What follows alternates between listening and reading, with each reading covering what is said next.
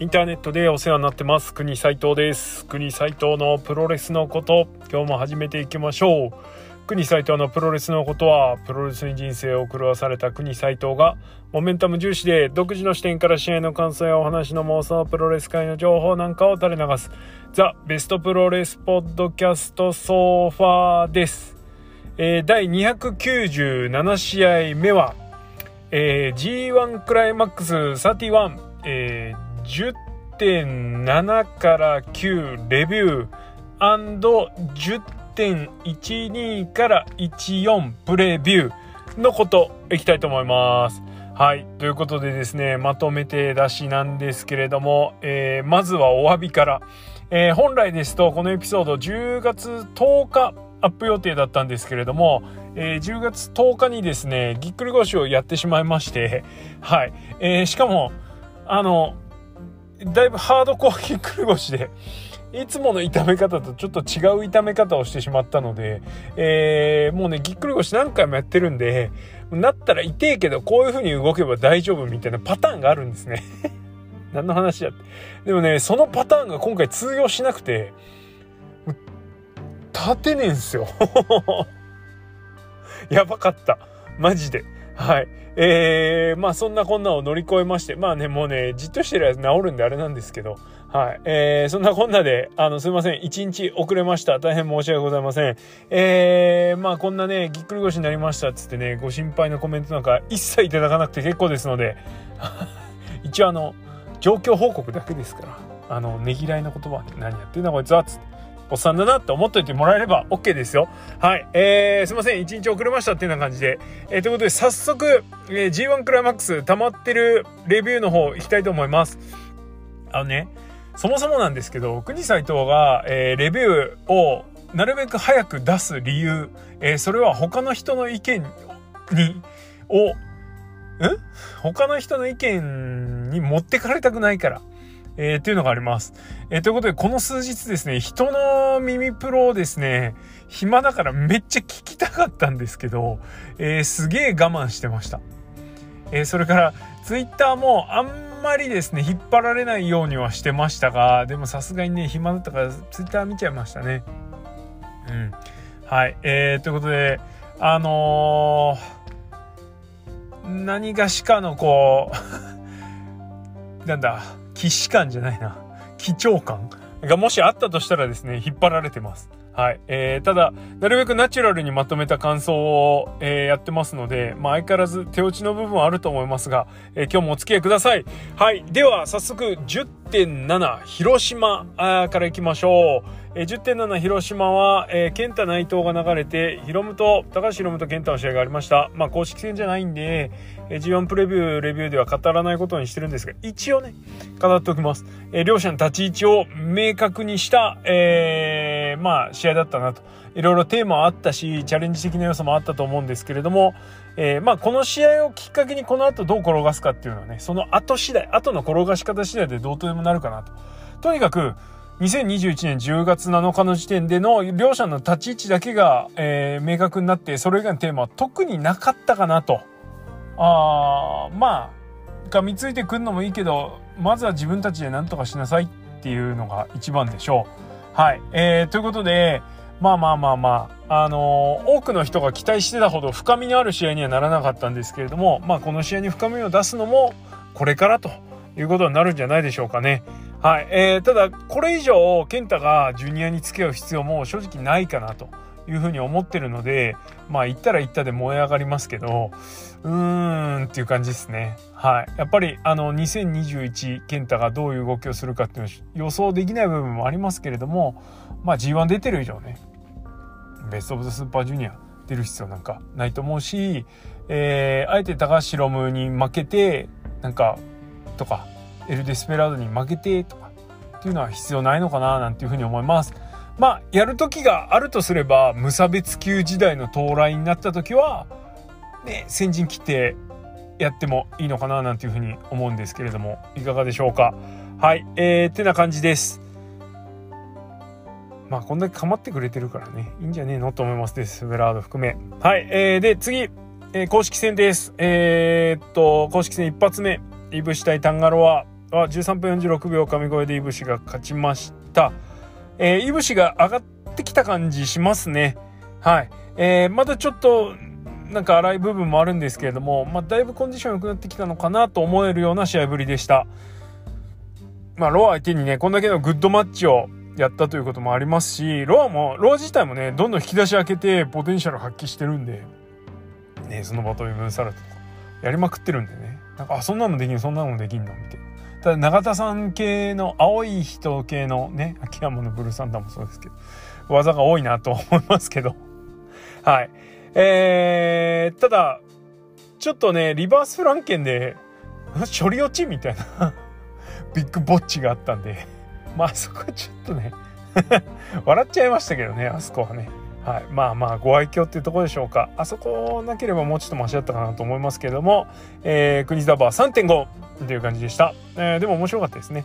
はい。続いて、えー、ザック・セイバージュニア対高橋裕次郎は14分15秒テスコミールディール。えー、まあ首取りの、えー、チキンウィングアームロックですね。っていう感じだったかな、はい、下からの。うんです。えっ、とザックが勝ちました、えー、盤石の勝利という感じですかね。まあ裕次郎はうん内藤戦が山だったと思うんですけれどもこの G1 一生懸命とか活躍してるから。はい。あのー、優勝はしないけど危ない人扱いはできるかなっていうかそのぐらいには進化したかなっていう。ちょっとこっち側もねまあまあ勝ち星供給係だろうみたいな目ではあんまり見てられないなというふうにはなりましたなんだろう持ってない人を無理くり上げてるわけじゃないからそのなんだろうその時になったら持ってるものを出したら勝っちゃうんじゃないって思わせるだけの力はあるかなと。なんで結構ビビる瞬間はありましたね試合終盤ね。はい。えー、でザックはまあまあ最後はあの仕留めるわけですけれども試合後ですねあのブリーフケース要はあの権利書防衛なんかしてられねえといらない発言もしたので、まあ、優勝まあなんだろうなドームのメイン飾らなくていいしそれだったらみたいな はいまあそんな感じなので優勝への期待値を微増させたかなというふうには思いました。はい。えー、続いて、えー、矢野高木です。えー、あザック裕次郎は3.5かな？はい、です。国沢は3.5です。矢野高木は8分17秒、高木はラストオブザドラゴンで勝利しました。えー、っと、一応国沢0.5にしたんですけど、もういっかなって感じですね。あの、別に矢野の試合、つまんなくてもう早くやめろとか早く終われとか早く終われは思ってるからそういうわけじゃないんですけどまあこの日の布とかね取ればいいじゃんっていうだけの話なんで。まあまあまあまあ面白くて楽しめる人が楽しめばいいんじゃないのかなとは思いますけどこういう試合見て会場だと結構爆笑ねまあまあまあ爆笑してる人いるんですけど娘ちゃんがねボスクラの娘ちゃんがですよ。爆笑してんだったらわかるんですけど大の大人が爆笑するほど面白いかみたいな。笑いのなんかあれあっさって思っちゃってたりしするんですけど。はい。えー、ということで、はい、心の狭い、えー、国斎藤がそんな感じでレビューしました、うん、でもあの布は取ればいいよね普通にね。はい。です。だって目の前塞がれたらまずそこを触るでしょ。はい。ということでリアリティライン突破。はい次。えー、メインイベント石井智弘対グレートオーカーンです、えー、26分26秒垂直落下式ブレーンバスターで石井智弘が勝利しました。国沢は星4ですね。でまあ今後占ううんと試金石的な試合にはなったかなというふうに思います。で実際王冠まあキャラ寄せみたいな話もありますけどごまかし効かないじゃないですか石相手にはね。なんであのそれ相手石相手にはよくやったかなと。で実際キャラ技っていうかなんかキャラ技っていうと言い方悪いけどねそのなんだろう、うん、見てくれ重視系の技でもちゃんとダメージある感じにはなってたしまあそろそろ色眼鏡は取ってみてあげなきゃダメかなって思いましたまあ、この調子でいい試合続けてれば初参戦勝ち越しもあるのかななんていうふうに思ってます。あと1個勝てばいいのかな？と思ってます。はい。まああの本番は岡に関しては本番はワールドタッグリーグだと思ってるんであのコブとね組んでね。だだダメだそれじゃ。それじゃコブ負けちゃうじゃん。はい。まあでもまあそう思ってるんで。はい。ということではい。いい試合でした。星4です。はい。頑張ったね。はい、ってな感じです。続いて A ブロック10.8、コーチです。これね、まさかのコーチが面白かったんですよね、B ブロックで。はい、えー、ということでいきましょう。まずは、えー、ブスカルマ。ブスカルマって書いてあるか、ブスカルマって書いてある。ブス対玉。吉橋対玉です。えー、13分10秒カルマで吉橋が勝利しました。今最悪でしたね。えっと、玉が負けたこと以外はこの試合はいいと、えー、国沢レビューでもさせていただきました。はい。で、カルマは、まああの、ちょっともっさりしてる感はあるんですけど、まあメイドインジャパンとは違いますね、完全に。あのー、足がギロチンしてないんで、まあほんとパンプハンドルドライバーというか、いう感じでもう違うものとして見ていいんだなというふうに改めて思いました。なんつうの？固めっぷりとしてはキークラッシャーに近いというかね、いう感じだし。はい。えー、ちゃんと見たら気づきました。ちゃんと見てなかったんかいって感じですけど。そんぐらいかな。はい。いや、でも玉は譲るなそういう譲るなと思いました。はい。次、後藤対チェーズ・オーエンズ、えー、12分41秒 GTR で後藤が勝利、国沢バーは、あ、1個前と含めて、えー、両方3.5です。はい。えー、シートリガーがですね、ちょっとまあ、チェーズはこの G1 ちょっとどうしても俺的にはノイズが入ってしまうようになったんであれなんですが、まあ、C トリガーのタイミングねもともと V トリガーがねいい技だったのでそのタイミングそのままパクっちゃえばいいんですけど、まあ、C トリガーもなんでいい感じですね。ちょっと重い感じしますけど。はい。えー、なんで後藤負けるかと思いました。マジで。はい。だけど最後のねじ伏せっぷりは、えー、これぞ後藤って感じが出てて。はい。めんどくせえみたいなオラーみたいな感じで最後ねやっつけましたね。はい。ザッツ後藤マッチっていう感じのえー、まあまあ、好試合でしたね。はい。えー、続いて、真田対ジェフコブは14分17秒。あ、そんなもんなんですね。ツアーオブジャイランドで、えー、ジェフコブが勝利しました。もうちょっと長いと思ってた。えー、ジェフコブ強かったですね、この試合。あのー、真田も一通りムーブ出してるんですけど、それを跳ねのけて、えー、の勝利です。まあ、IWGP しか挑戦してない真田ですよ。いわゆるトップコンテンダー何回も挑戦して負けてるし岡田にもね負けまくってるけれども間違いなく扱いとしてはトップ IWGP トップコンテンダーなんですよ真田は。えー、その真田をこの倒し方しちゃうんだからまあコブの強さ設定たるやって感じですね。最強へ ひた走るという感じでしょうか。はい。いや期待膨らみますね。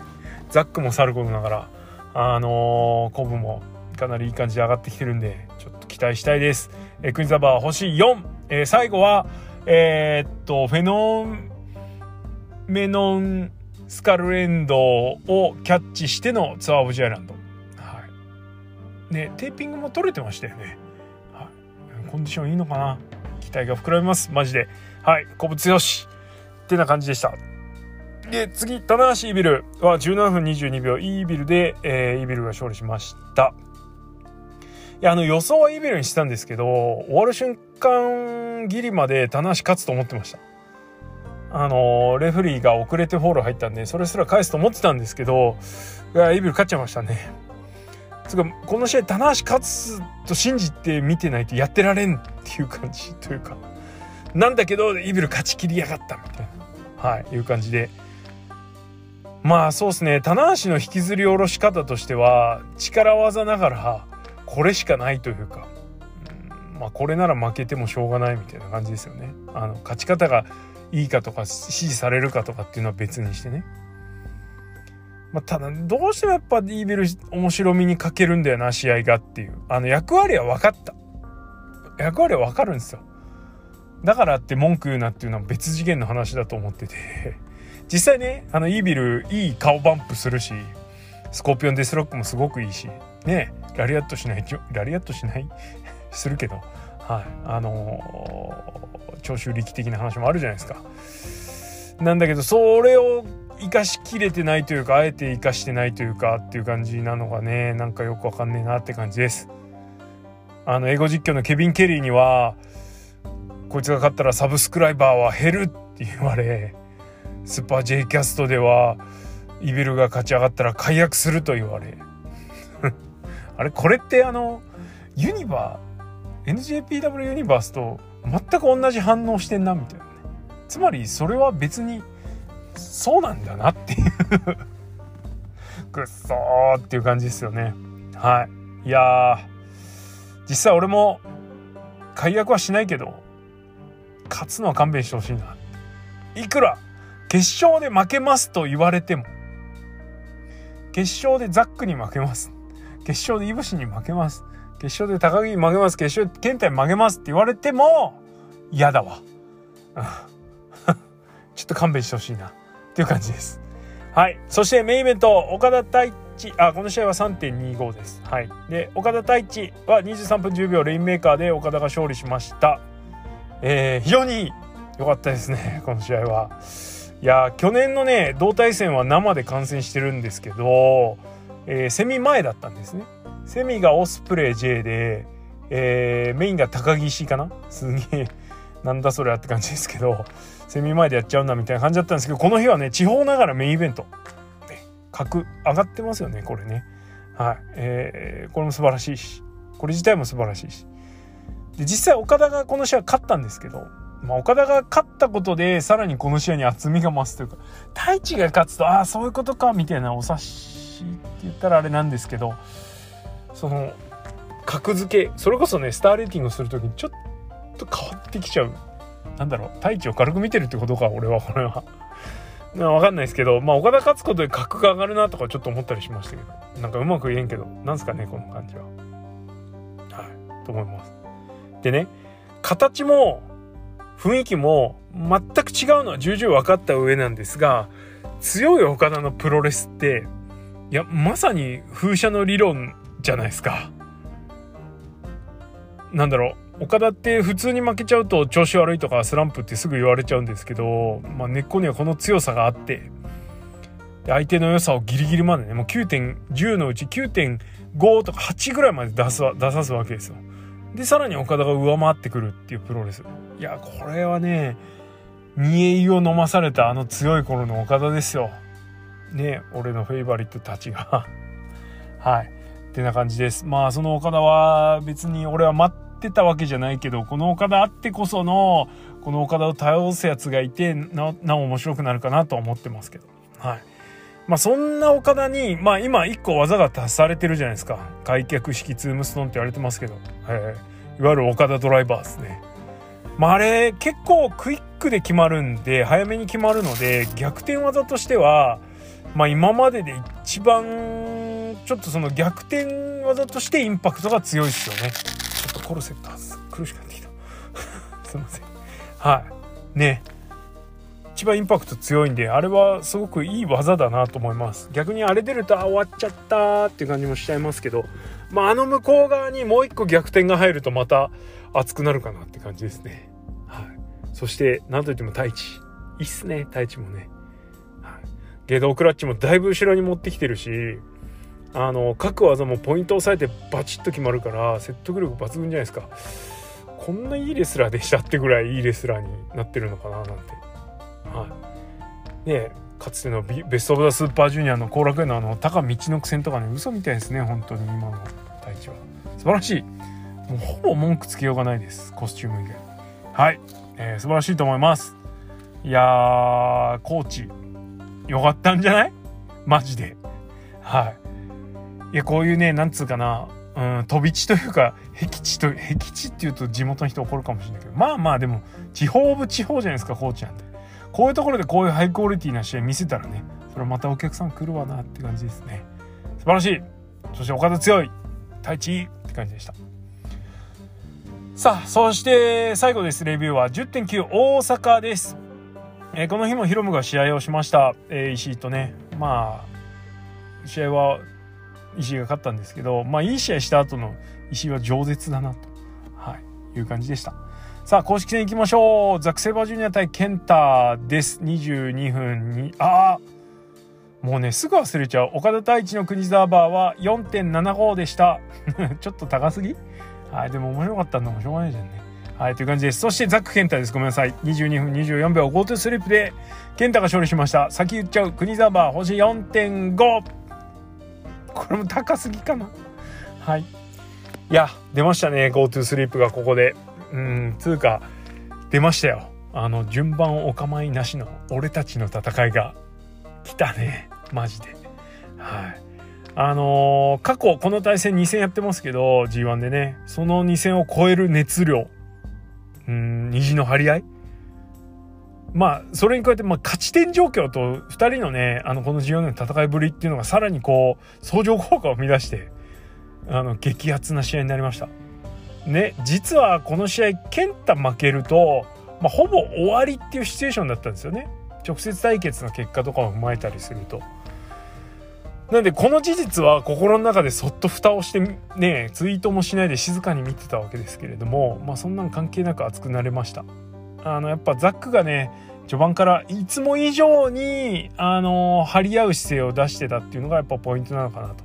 劇場型サブミッションアーティストのザックがですねもうサブミッションも入るんだけど打撃から入ってくっていうね。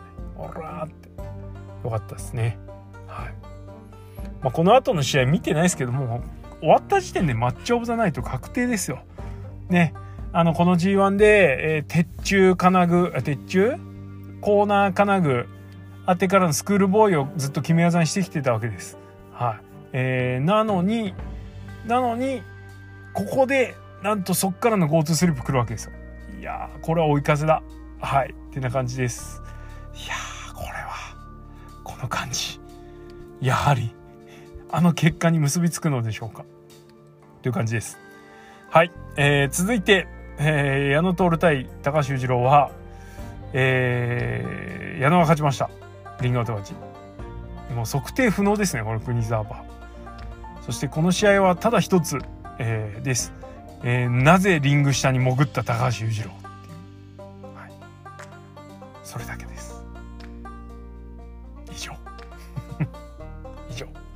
続きまして いっちゃうよ。えー、高木慎吾対タンガロアです。えー、っと、あ、試合結果を抑えてない。えー、高木が勝ちました。まあまあの試合時間 ちょっと待って、一応見るね。はい。まあまあの試合時間で高木が勝ちましたとかつって。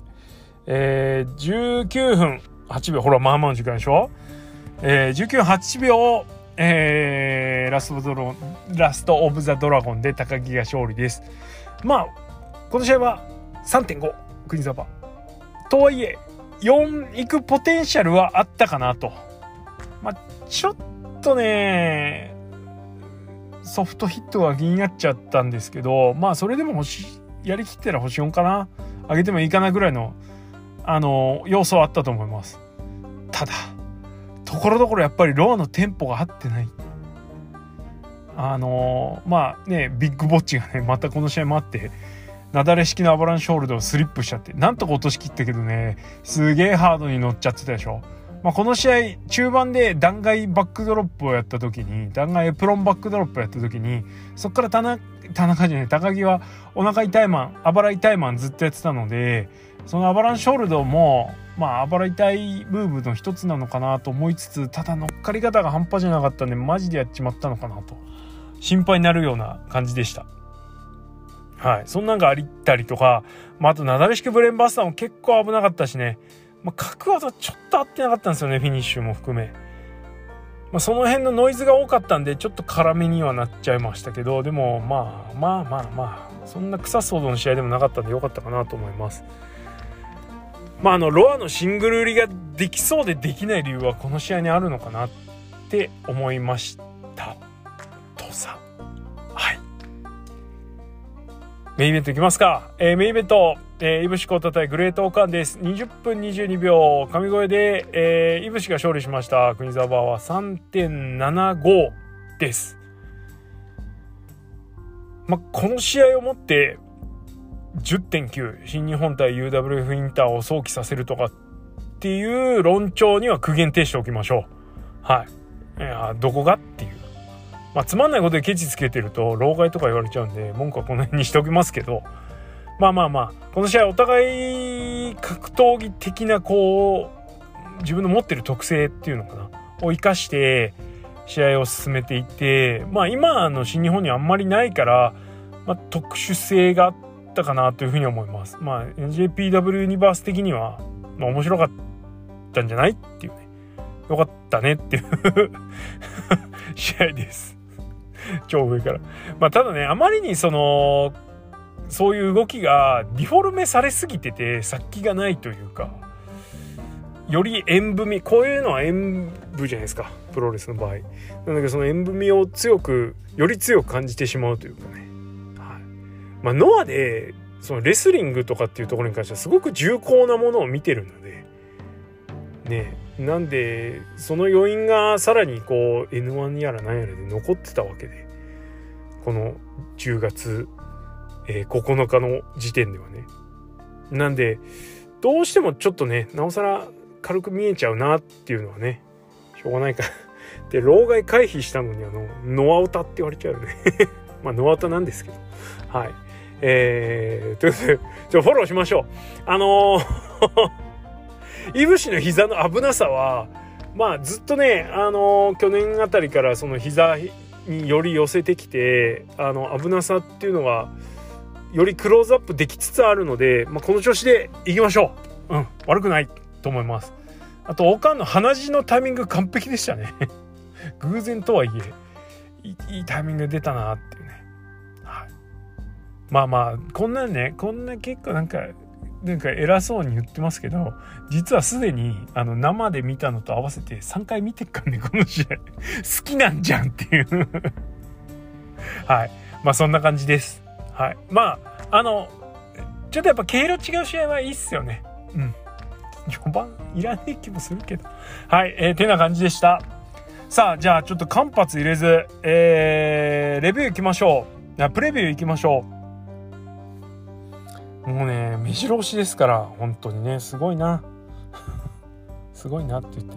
こんなん言いながらね、あの、時間稼ぎしてるんですよ。行きましょう。10.12と13が仙台、そして14山形、えー、最終公式戦前までですね、えー、一気にプレビューしちゃいたいと思います。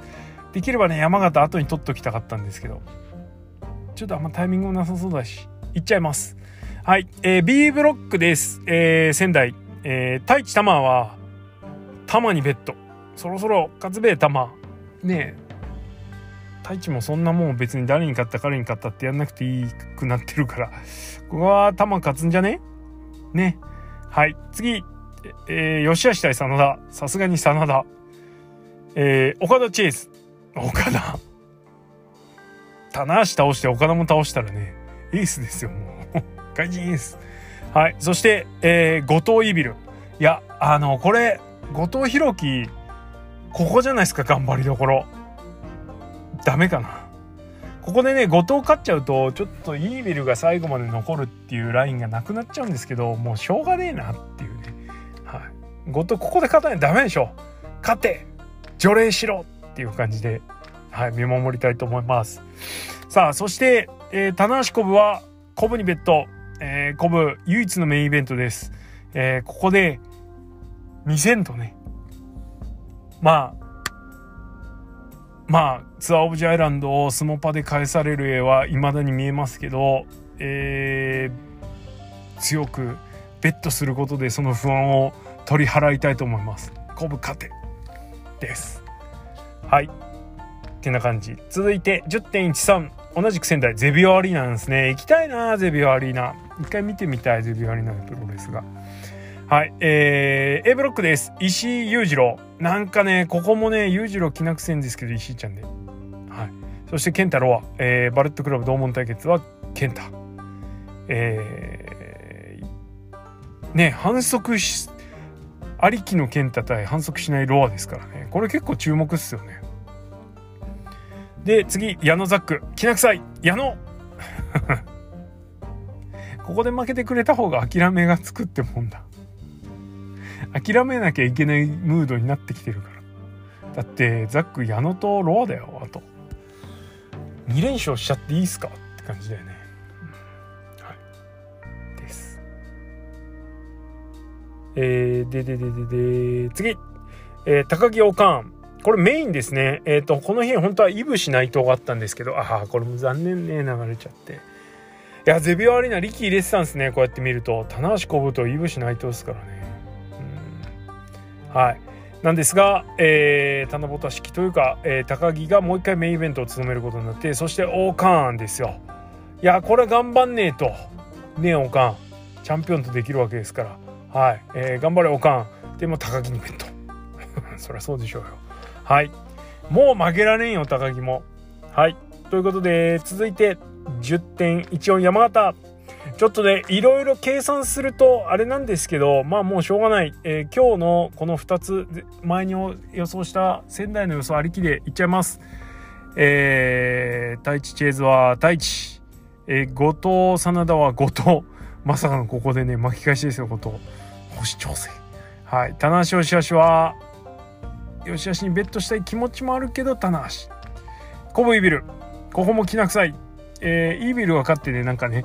あのー 最終戦なだれ込みそうな気もするんだけど、えー、もう岡田コブの一択でいいんじゃない？ということでコブそして次の、えー、岡田玉も岡田にベット。ただね岡田玉メインっていうのが気になるね。山形。はい。ってな感じです。これもしかしたらですよコブ負け岡田負けあるかもよはい、ってな感じですさあさあさあさあどうなります？やら。えー、ということで、これが終わると最終公式戦へ突入することになります。いや G1 もいよいよ佳境になってきました。えー、楽しみにやっていこうじゃありませんかということで、はい、えー、では質問箱 G1、えー、的な、えー、ものが、もう全部いっちゃう？この後ね、実はノアもね、更新するんで、いやノア絡みじゃないのを紹介したいと思います。はい。どうしようかな。あったかな。結構ノア系が質問箱いっぱい来てますね。あこれ来ましたいきますお疲れ様です暦の上ではもう秋だというのにそれを感じさせない日中の気温体調を崩されてはおりませんか？え崩しちゃいました ありがとうございます。ご心配。夕方以降、窓を開けると、スズムシの鳴き声と、ほのかに香る金木犀の香りが、やはり秋であることを再認識させますね。えー、国さんのお住まいの地域ではどうですか？何聞いとんじゃい？長いわ。前置き。はい。さて質問ですが、え、国さんのお住まい地域はね、わかんない。特にそんな、まだ暑いじゃんって。はい、えー、さて質問ですが G1 参戦中である GOD の2人の扱いが悪すぎるように感じてしまうのです、えー、これはタッグリーグで大暴れするフラグなのでしょうか？国さんはどう思われますでしょうか？えー、悪いことをしちゃったんでごめんちゃいっつって、えー、試合に出て、えー、まあいろいろ背負わされてるんだと思います。はい。本来入るべき人だった枠にこの2人が入ってるというのはヘルプ？だと思ってますよ俺は。うん。一肌脱いだ的なね。わがまま言ってるやつらがいるじゃないですか。まあわがままっていうとちょっとあれだけどね。はい。やっぱりね月の半分隔離で持ってかれるっていうのはやっぱ辛いんでね。それは向こうに残るっていう選択をしたやつらに対して「うん任しとけ俺らが言ってるから」って来たんだと思ってます GOD は。まあ、なんで逆にあんまり星を荒らすわけにもいかないので挑戦に入ったんでしょうと思ってますよ。はい。えー、もう当然タッグリーグではね、暴れてほしいなというふうに思います。正直、タマ、ロア、2人の試合を見てて、うん、やっぱシングルきついなと。ダメじゃないけど。じゃあ、登場人物、シングル先生の登場人物の一人として入ってきたらどうなん？悪くないけど、ちょっときついなっていうのは正直なところなので、はい。まあ、タッグ、持ちは持ち屋ですから、タッグ頑張ってほしいなというふうに思います。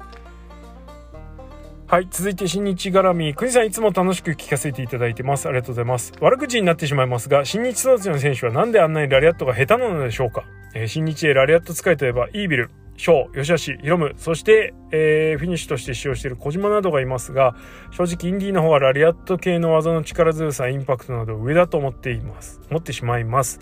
高木を見ていると一概にハードヒットを禁止されているというわけでもなさそうですし、指導できる人がいないんですかね。